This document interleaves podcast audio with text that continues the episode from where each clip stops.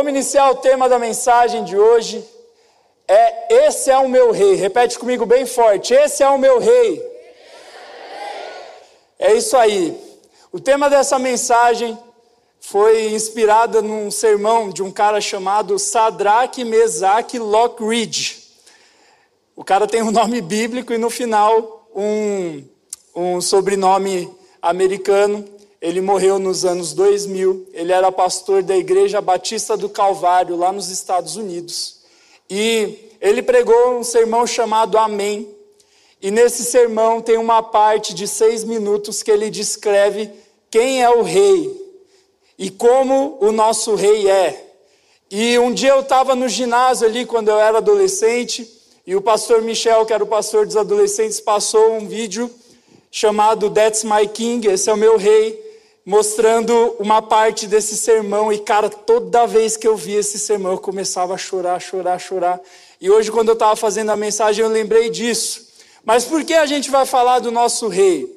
Porque a gente começou o ano, duas semanas atrás, a gente estava falando sobre planejar o ano com Jesus. Quem pôs em prática o que a gente falou de planejamento? Aí, teve alguns, você que não conseguiu ainda ver lá a, semana, a, mensagem de duas semanas atrás, você vai ver a importância de planejar o seu ano com Jesus.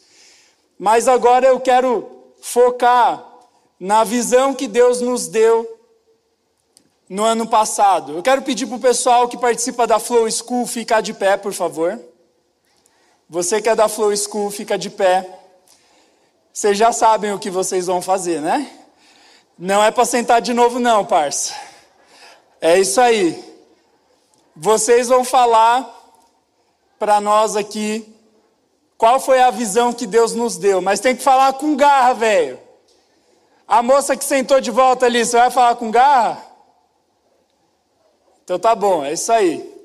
Então vamos lá, qual que é a nossa visão? A nossa missão.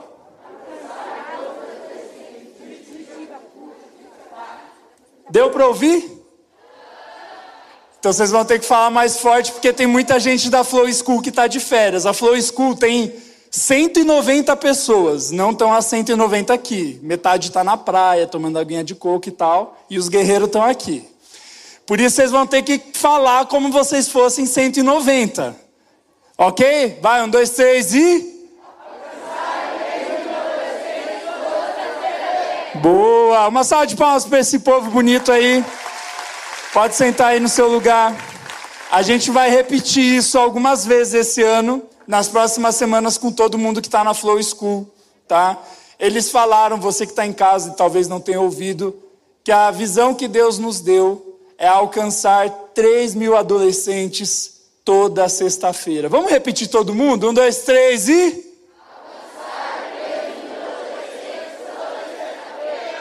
Essa é a visão que Deus nos deu. Deus visitou uma adolescente de 15 anos que viu um rio de adolescentes que passava pela nossa cidade. Ela teve uma visão. E onde esses adolescentes passavam, as pessoas ganhavam vida, as pessoas eram curadas, as pessoas conheciam a Jesus, as pessoas mudavam de vida. E daí que surgiu o nome One Flow, que é um fluir do rio e do reino de Deus.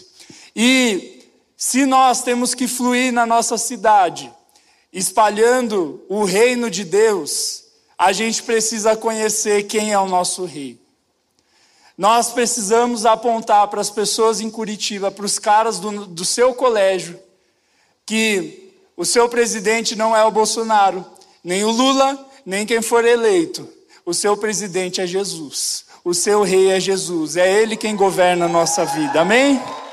É isso aí. É Ele que governa a nossa vida. E sabe, tem gente que não tem experiência com Jesus porque não conhece Jesus de verdade.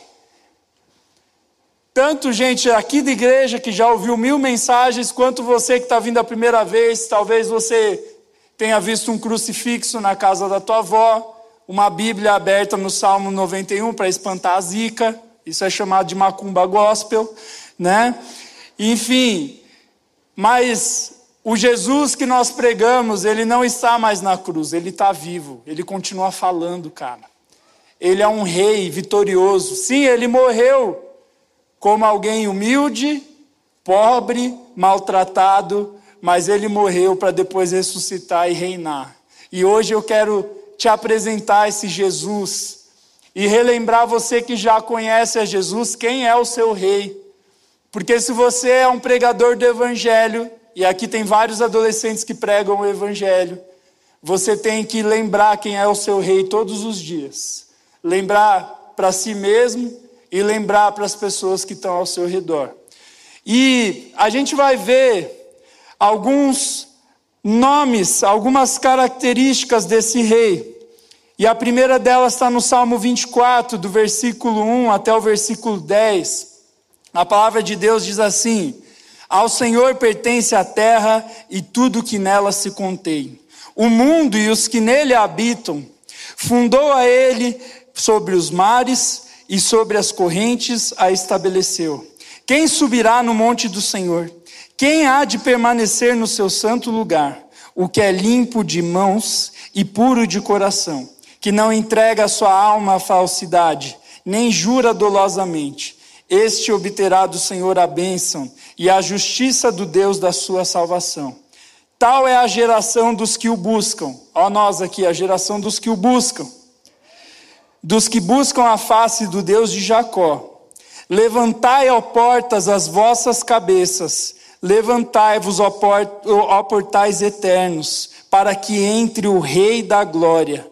Quem é o Rei da Glória? O Senhor forte e poderoso, o Senhor poderoso nas batalhas. Levantai, ó portas, as vossas cabeças, levantai-vos, ó portais eternos, para que entre o Rei da Glória. Quem é esse Rei da Glória? O Senhor dos Exércitos, ele é o Rei da Glória. A primeira característica do nosso rei é que Jesus é o rei da glória. Repete assim comigo: Jesus é o rei da glória. E por que é importante a gente saber isso? Parece papo de crente que só fica dando glória a Deus por tudo. O pastor fala, olha para cá, o irmão não prestou atenção, fala, amém. Quantas vezes tem vezes que, se, que se, se, o pastor perguntar aqui, quem é ateu? Vai ter um cara, glória a Deus. Mas a glória, por mais que esteja na boca dos crentes, é uma coisa que todo ser humano, ainda mais no nosso tempo, tem buscado. Hoje a nossa glória está em forma de likes. Hoje a nossa glória está em forma de visualizações. A nossa glória está na roupa que a gente usa. A nossa glória está no carro que a gente anda, com a galera que a gente anda, em quem as pessoas dizem que nós somos. Essa é a nossa glória. E Jesus, quando ele vem para a terra e depois vai para o céu, ele mostra que por mais que tenham coisas que a gente goste, e ainda mais na, no, na nossa adolescência, a gente gosta de TikTok, Instagram, Snap, Twitter, tudo que é rede social. Toda a glória é de Jesus. E por que é importante você saber que Jesus é o Rei da Glória? Porque muitas vezes a gente vive de maneira onde eu e você somos o centro de todas as coisas que acontecem ao nosso redor.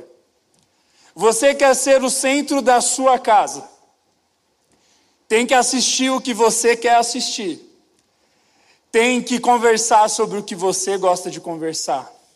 No seu colégio, você gosta de ser o centro das atenções. Ou se você é mais tímido, talvez você seja mais inteligente, você gosta que elogiem a sua inteligência. Tem alguém que aqui é nerd assumido? Deus abençoe a sua vida, meu querido. Ser descolado é fácil, é só andar largado, não estudar e andar meio assim. Agora o nerd não, tem que estudar, pá, né? mas a gente vive buscando glória. E onde está o problema disso? A gente procurar ser o centro das atenções, a gente procurar as coisas para nós.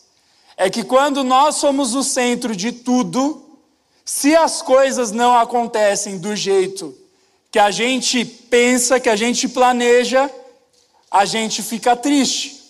E é interessante que a nossa geração é a geração que mais está sofrendo com ansiedade e com baixa autoestima.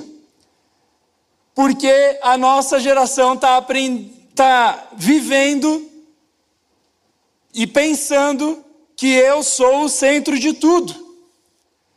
O que, que é a depressão? Eu coloco uma expectativa lá no alto. Eu não estou dizendo que toda pessoa depressiva é por causa desse problema, tá bom? E nem toda pessoa com baixa autoestima é por causa disso. Tem pessoas que passaram por abusos e por coisas muito difíceis, tá? Mas tem uma parcela dos adolescentes que passam por depressão e baixa autoestima porque se colocam no centro. Mas como assim, pastor? A depressão é o que? Você faz um hype de vida. Minha vida vai ser assim. Meu sonho de vida é assim. Mas quando eu vou para a realidade, minha vida não é do jeito que eu coloquei lá no alto, no hype, o que, que acontece? A minha vida deprime. Isso é uma explicação simples de depressão. A baixa autoestima, muitas vezes, é por causa disso. Eu me coloco no centro e quando as pessoas não reconhecem o quão maravilhoso e quão maravilhosa eu sou, eu fico triste. Nossa, eu me vesti tão bem, ele nem, olhar, nem, nem olhou para mim. Ele falou: Nossa, mudou alguma coisa. É, é, você, você tirou o aparelho? Não, eu fiz chapinha. E a gente se coloca no centro e começa a ficar com a autoestima baixa porque as pessoas não reconhecem quão maravilhosos nós somos.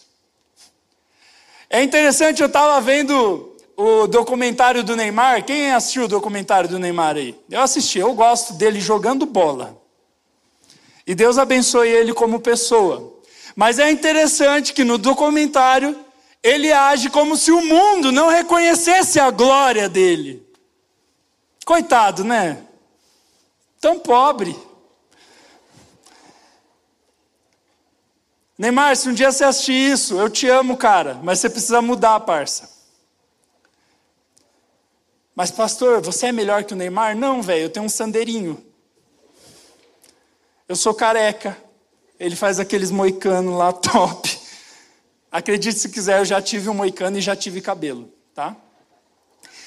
Mas a questão não tem a ver com a pessoa Neymar, é que ele é mídia, ele aparece. Talvez se eu, antes de conhecer a Jesus, aparecesse e fizessem um documentário sobre o Tarek, eu ia ser igualzinho. As pessoas não reconhecem este belo pão árabe. Porque eu já me deprimi. Eu lembro quando eu levava uns pés na bunda quando eu era adolescente, desculpa a palavra aí, né, para os pais aí nas nádegas. E eu, quando eu levava esse pé, eu chorava e falava: como assim? Eu sou tão incrível. E eu ouvia, não, não tinha sertanejo sofrência na época, eu ouvia, eu ouvia uma música do Zezé de Camargo e Luciano, interpretada pela Ana Carolina. Olha só, só os tios sabem de quem eu estou falando aí. E chorava, chorava, Jesus. E sabe, gente, você quer ter uma vida boa, saia do centro, saia do foco. Muitas vezes a gente traz isso para o Evangelho. Tem pastores que pregam, você é o centro de Jesus. Vocês sabem de que eu estou falando. Você não é o centro de Jesus. Eu não sou o centro de Jesus. O centro de Jesus é o Espírito de Deus, cara. Ele é o Rei da Glória. Eu sou como essas portas do Salmo 24, que quando o Rei da Glória entra, eu curvo a minha cabeça. E a palavra de Deus diz que quando nós reconhecemos quem Deus é e quem nós somos, Ele começa a elevar a nossa estima, a nossa alegria, a nossa vida, não por quem a gente é, mas porque Ele nos ama tanto que Ele quer nos fazer feliz. Porque eu e você, nós somos pecadores. Mas, pastor, você, por que, que parece que Deus às vezes está lacrando? Ele é o bonzão e a gente é tudo ruim. Não é isso. Deus nos criou para viver em comunhão com Ele, mas eu e você escolhemos viver longe dele. É só você ver uma criancinha pequena, eu sempre falo isso. Quem ensina ela a errar? Ninguém. Ela já nasce errando. Fala, não põe o dedo aí. O que, a criança faz? Põe o dedo ali. E ainda olha para você, tipo. Nós somos pecadores, cara. Se você quer viver uma vida alegre, feliz, reconheça Jesus como seu Senhor e não só como seu Salvador. Sabe, no Brasil está acontecendo uma coisa legal. O número de evangélicos, eu não gosto dessa palavra, eu prefiro cristãos protestantes, mas o número de evangélicos está crescendo, isso é bom. Tem estudos, pesquisas que dizem que daqui a alguns anos os evangélicos vão ser maioria no Brasil. E isso é bênção. Só que eu me preocupo, e se você é um crente de verdade, você devia se preocupar com os tipos de evangélicos que estão crescendo no Brasil. Porque você vê muitas pessoas que dizem que são cristãs e que vivem o evangelho, e gente, quando eu estou falando desse jeito, eu não sou arrogante, eu sou pecador, velho. Talvez você seja mais crente do que eu, tá? Só que o evangelho que está se espalhando é justamente esse evangelho que eu falei, que você é o centro, que Deus é amor. Mas, pastor, a Bíblia não diz que Deus é amor? Sim, diz. No terceiro ponto eu vou falar sobre isso. O rei do amor. Já dei um spoiler. Só que Deus não é só amor. Ele é justo. Ele é santo. Qual é o significado da palavra santo? Separado do pecado. Não dá para viver com um Deus de amor vivendo em pecado. Aí o cara fala: Ah, eu faço isso, isso e aquilo que a Bíblia diz que é pecado, que os crentes dizem que é, que é pecado, e vocês ficam me rotulando, mas Jesus disse que Ele é amoroso, e Jesus disse para a gente não julgar os outros. Sim, Jesus disse essas coisas, mas Ele disse que Deus vai julgar. a maneira que nós andamos. E não é porque Deus quer controlar nossa vida de uma maneira que, que Deus é um ditador. Deus não é um ditador, Ele é um rei que ama os seus filhos, que quer o melhor. E quando Ele diz, faça isso, não é porque Ele é chato, é porque Ele te ama. Só que a gente só fica aqui no amor. Eu sou o centro. Eu sou demais. Cara, chega, Jesus é demais. Ele é o Rei da glória. Esse é o meu Rei. Quem é o seu Rei? É você mesmo ou Jesus? Quem é o seu Rei? É o seu estômago? Como assim, pastor? Quando você fica com fome, como é que você fica? Quem se manifesta, o Rei da glória ou o Rei do inferno?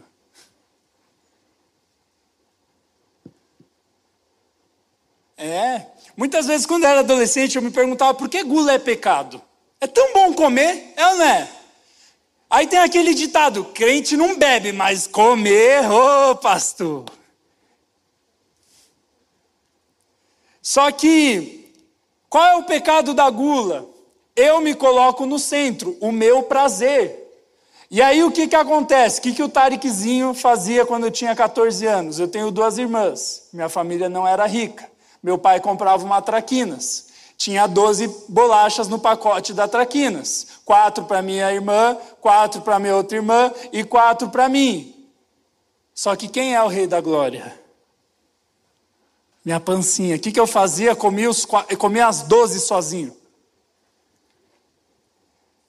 E aí minhas irmãs vinham me bater ou me trancar no banheiro.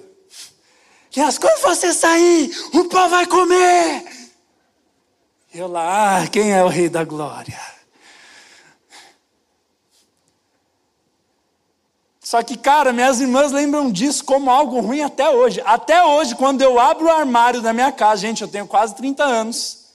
Minhas irmãs falam: deixa pra mim, hein? Aí eu olho, ô, velho, eu mudei. A gula é você ser egoísta, é você se colocar no centro. Só que o teu próprio corpo mostra que quando você se coloca no centro dá ruim. Você vai no bater o gril. você fica sem almoçar, porque de noite você vai ver o Rei da Glória. E aí você come e depois vira o Rei do trono. O teu corpo mostra que quando você se coloca no centro, as coisas não acontecem do jeito legal. Porque a gente não sabe reinar, a gente não sabe liderar. Sabe qual é o problema político do Brasil? De quatro em quatro anos vem alguém que fala: Eu sei, eu posso, e votando em mim, as coisas vão melhorar. O cara é quase o Messias, mano. E não é um negócio com o nome do presidente atual, tá bom? Porque todo presidente vem e fala assim: quem que é o rei da glória? Não sou eu, não é você, não é o Neymar, não é o Cristiano Ronaldo, embora o Cristiano Ronaldo eu olhe para ele e fale: que homem. Mas não é o Cristiano Ronaldo, o rei da glória é Jesus. E quando eu coloco Jesus no governo, a minha vida é colocada em ordem. Deixa Jesus colocar em ordem a sua vida. Como é que está a tua vida? Ah, tá ruim, mas um dia eu vou fazer isso e vai. Não, não, não.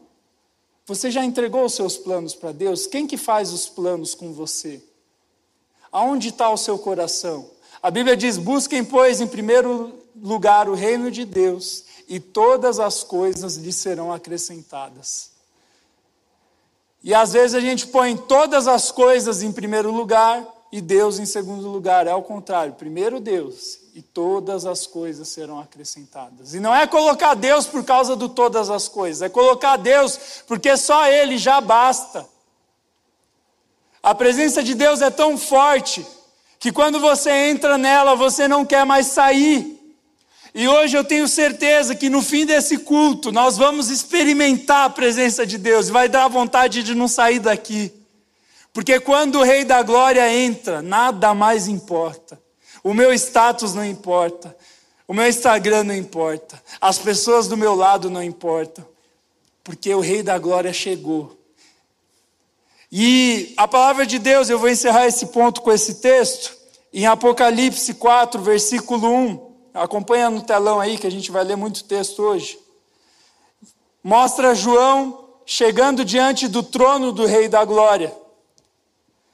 E a palavra de Deus diz assim: Depois dessas coisas olhei, João falando, e diante de mim estava uma porta aberta no céu. A voz que eu tinha ouvido no princípio falando comigo como trombeta disse: Suba para cá e mostrarei a você o que deve acontecer depois dessas coisas. Imediatamente me vi tomado pelo Espírito, e diante de mim estava um trono no céu, e nele estava assentado alguém. Aquele que estava assentado era de aspecto semelhante a jaspe e sardônio. Um arco-íris, parecendo uma esmeralda, circuncidava o trono. Está falando de onde Jesus está sentado. Ao redor do qual estavam outros 24 tronos e assentado neles havia vinte e quatro anciãos. Eles estavam vestidos de branco e na cabeça tinham coroas de ouro. Do trono saíam relâmpagos, vozes e trovões. Diante dele estavam acesas as sete lâmpadas de fogo, que são os sete Espíritos de Deus. E diante do trono havia algo parecido como um mar de vidro. Olha aí o rio. Como um mar de vidro, claro como cristal no centro, ao redor do trono, havia quatro seres viventes cobertos de olhos, tanto na frente como atrás. O primeiro ser parecia um leão, o segundo parecia um boi, o terceiro tinha o rosto de homem, o quarto parecia uma águia em voo. Cada um deles tinha seis asas e era cheio de olhos, tanto ao redor como por baixo das asas. Dia e noite repetem sem cessar.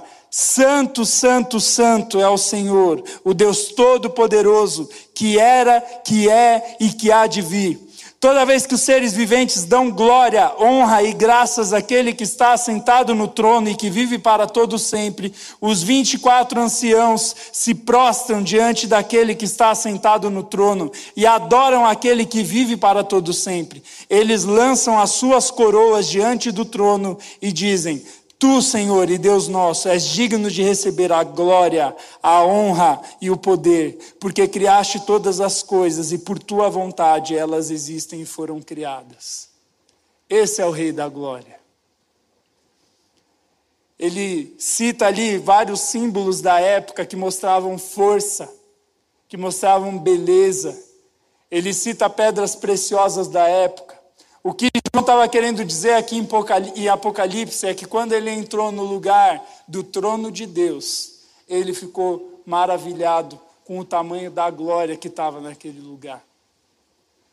E eu tenho certeza que essa noite Deus vai abrir os céus e nós vamos conhecer o Rei da Glória. Essa noite Jesus quer te visitar. Essa noite Jesus quer ser o seu rei. Essa noite Jesus quer pôr a sua casa em ordem, ele quer governar, porque ele é um rei amoroso e bondoso.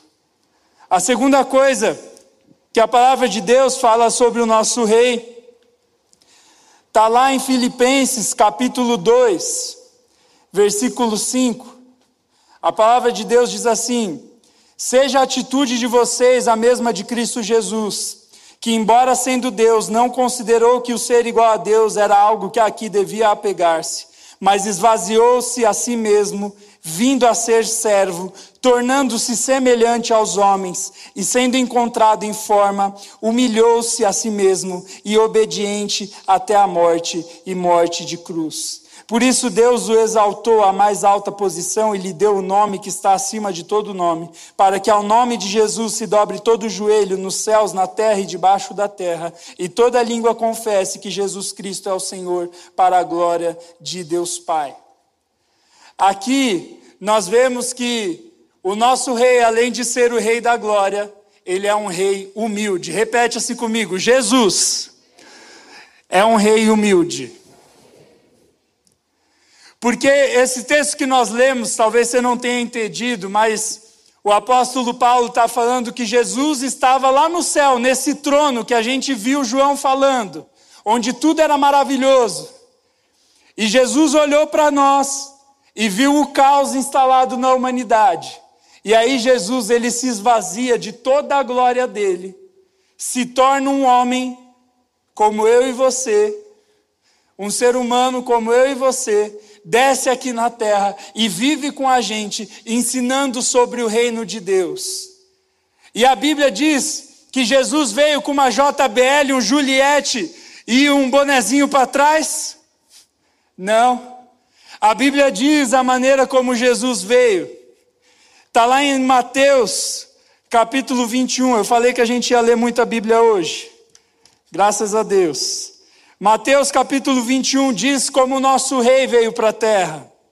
Ele fala assim: quando se aproximaram de Jerusalém e chegaram a Betfagé, ao Monte das Oliveiras, Jesus enviou dois discípulos, dizendo-lhes: Vão ao povoado que está diante de vocês. Logo encontrarão uma jumenta amarrada com um jumentinho ao lado. Desamarrem-nos e tragam-nos para mim. Se alguém perguntar algo, digam-lhe que o Senhor precisa deles e logo os enviará de volta. Isso aconteceu para que se cumprisse o que fora dito pelo profeta. Digam à cidade de Sião: Eis que o seu rei, presta atenção, gente, não dorme não. Eis que o seu rei vem a você, humilde e montado num jumento, num jumentinho, cria de jumenta. Os discípulos foram e fizeram o que Jesus tinha ordenado, trouxeram a jumenta e o jumentinho, colocaram sobre eles os seus mantos e sobre estes Jesus montou. Para aí, depois a gente continua. Jesus não falou, traz lá uma Ferrari para mim. Na época a Ferrari era um cavalo, com carruagens e com servos carregando a carruagem. As pessoas não montavam em jumentos. Ainda mais alguém que era chamado de rei, Seria uma vergonha vir montado no jumento. É como se Jesus tivesse vindo no Celtinha que o Zé falou. Imagina Jesus de Celta lá em Colombo. O bagulho é louco. Se hoje Jesus nascesse, ele não ia nascer na primeira igreja batista de Curitiba, na Avenida Batel. Eu amo minha igreja, mas ele não ia nascer no meio da glória. Ele ia nascer lá no Parolim. Pastor, está falando mal do bairro? Não, o meu rei é humilde. E ele ia vir montado em cima de um jumento. E sabe por que é importante a gente saber que o nosso rei é humilde? Porque ele podia vir numa carruagem. Ele podia fazer como Elias fez no Antigo Testamento, a Bíblia diz que carruagens de fogo com anjos vieram buscar Elias. Jesus podia ter vindo assim. Jesus podia ter sido um governante, construiu um império. Teve gente que achou que o cristianismo era isso e construíram os impérios baseados no cristianismo, mas eram impérios que matavam quem não era crente. Tanto que tem muita gente que tem ranço da igreja por causa da matança que a igreja fez em nome de Jesus na história. Você deve ter aprendido na, na, na aula de história da era medieval, a idade das trevas, que as pessoas achavam que Jesus era um rei terreno, mas não. Jesus veio montado em cima de um jumento. Jesus esvaziou-se de sua glória e falou: aquele que quiser me seguir tem que abandonar tudo por mim. Tem que abandonar as coisas desse mundo. Tem que esquecer o glamour. Porque eu vim para os pobres, para os oprimidos, para os cansados, para os machucados. E além de eu te incentivar hoje a parar de buscar a glória terrena, talvez você tenha vi, vindo aqui hoje cansado, cansada, machucado, triste, Talvez alguém esteja doente, eu quero te dizer: Jesus veio para cuidar de pessoas que estão assim. Ele não veio cuidar dos que estão perfeitos. Eu até me senti mal aqui da maneira que eu falei do Neymar, como se eu fosse o cara. Não, eu sou tão pecador, eu sou pior. Porque eu sou pastor, eu conheço a Bíblia já li a Bíblia um monte de vezes, fiz faculdade disso e continuo pecando. Por isso que eu preciso de Jesus, por isso que eu venho toda semana aqui para a igreja. Eu resolvi trabalhar aqui porque eu vi que eu preciso tanto de Jesus que eu falei, eu preciso trabalhar do lado dele, porque se eu ficar lá fora, o bicho vai pegar. Então você é mais crente que eu, cara.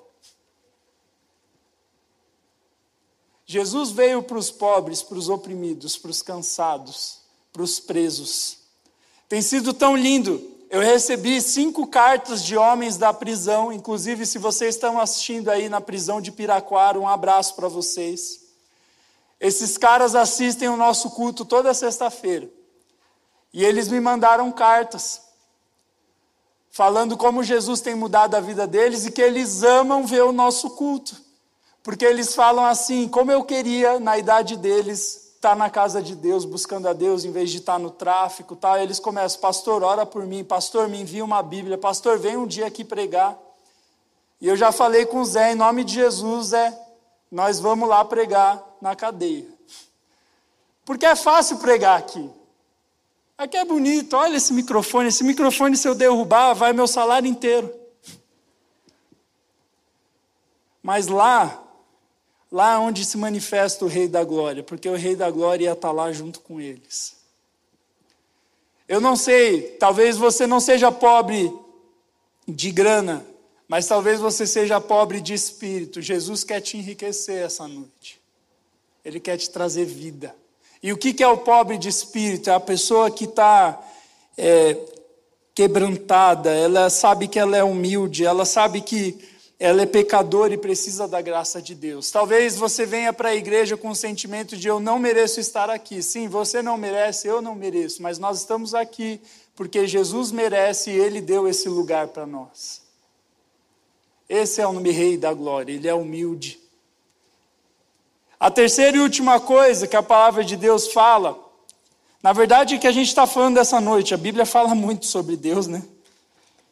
Mas a Bíblia diz que Jesus é o rei do amor. Ele é um rei amoroso. Repete assim comigo, bem alto. Jesus. Mais alto para acordar os caras que dormiram. Jesus. É um rei amoroso. Sempre tem um que fala sozinho no final, né? Vocês assistiam Chaves? Não, coisa de velho, né? O Chaves sempre fazia isso. Era engraçado. Mas vamos lá. 1 João capítulo 4, versículo 7, a palavra de Deus diz assim: Amados, amemos uns aos outros, pois o amor procede de Deus. Aquele que ama é nascido de Deus e conhece a Deus. Quem não ama não conhece a Deus, porque Deus é amor. Foi assim que Deus manifestou o seu amor entre nós enviou o seu Filho unigênito. Nisso consiste o amor. Não em que nós tenhamos amado a Deus, mas que Ele nos amou e enviou seu Filho como propiciação pelos nossos pecados.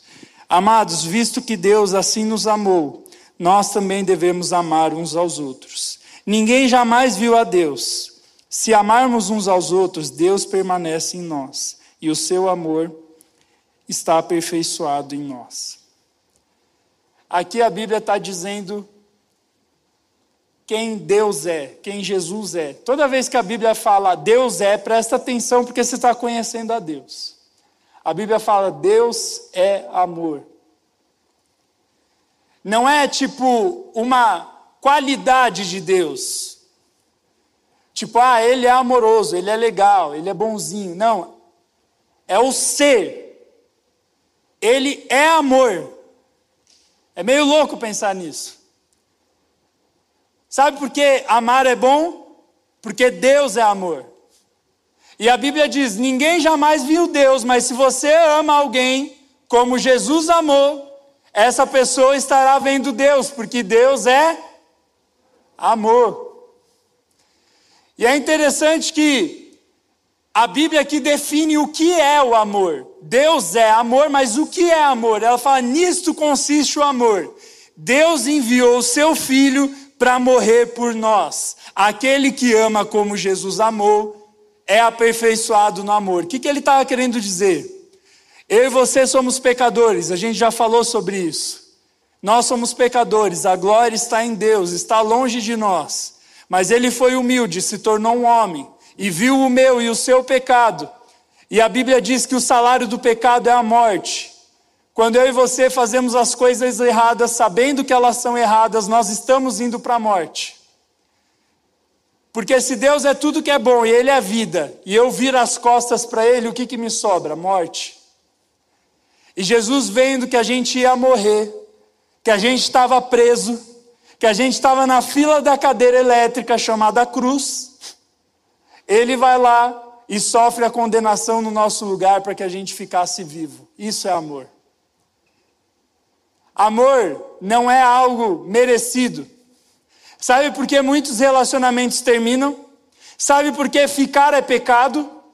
Não é porque Deus não gosta que você namore. Não é isso. É porque o ficar não é permanecer. Se você ama, você permanece, você não fica um pouquinho e depois vaza. Deu para entender?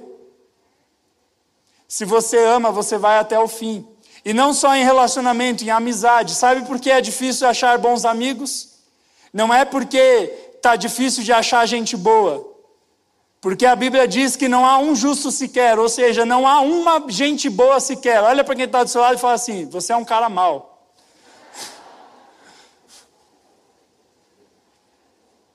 Sabe o que faz uma amizade ser boa? Não é você procurar gente boa, porque não existe gente boa.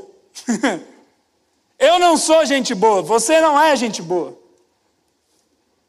Sabe o que faz uma amizade ser boa? É eu saber que eu sou ruim, que o outro é ruim, que mesmo assim eu vou continuar amando apesar da ruindade. É isso que faz uma amizade durar. Está entendendo? Esse é o amor verdadeiro, é o amor que, mesmo quando a outra pessoa não corresponde do jeito que eu gostaria, eu continuo amando. E eu não estou falando de namoro agora. Porque se a pessoa que você ama não te corresponde, é melhor você partir para outra, né, parceiro? Agora, ou se Deus mandar, insiste, meu querido. Bate na porta. A Bíblia diz: batei na porta e abrir-se-vos-á. A porta vai abrir. Ai, Jesus, abre a porta do coração. Mas nós devemos amar as pessoas apesar dos pecados delas. Sabe por que a gente tem dificuldade com os nossos pais na nossa adolescência? Porque a gente descobre os defeitos deles. E sabe por que eles perdem a paciência com você? Porque eles percebem isso. Mas antes era só falar: Faz o que eu estou falando e fica quieto. Mas você vira adolescente, o adolescente fala: Por quê? Por que eu tenho que fazer isso? Antes você não questionava, você era criança, seus pais eram super-heróis. Eu, quando era criança, eu vivia grudado no pescoço da minha mãe e ficava dando beijo, beijo, beijo, beijo.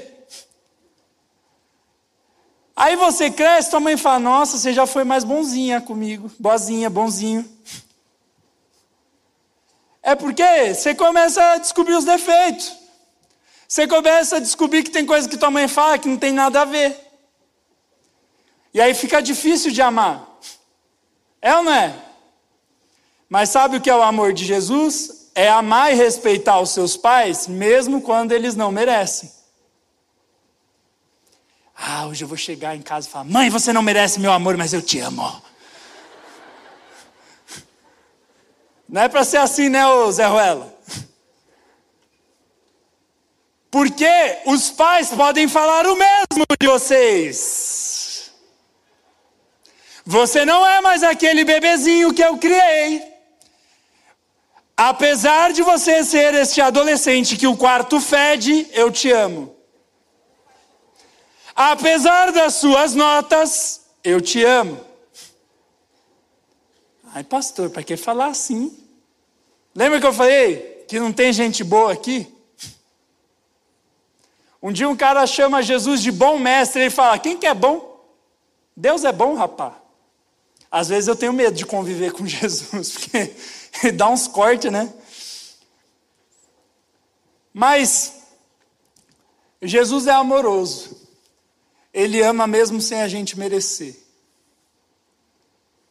Sabe o que é mais gostoso de ser de Jesus? Porque eu sou ex-muçulmano, pastor, corintiano, careca, narigudo e Jesus me ama.